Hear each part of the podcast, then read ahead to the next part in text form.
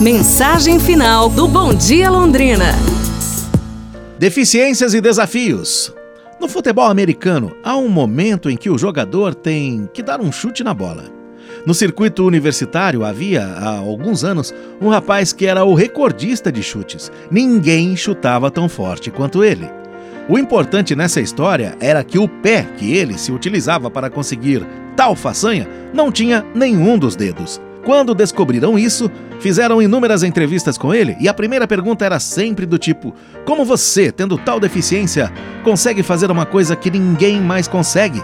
E ele, orgulhosamente, sempre respondia: Porque eu cresci ouvindo meu pai dizer: Encare suas deficiências e seus problemas como desafios, nunca como desculpas. É para pensar, hein? Amanhã a gente se fala. Um abraço, saúde e tudo de bom!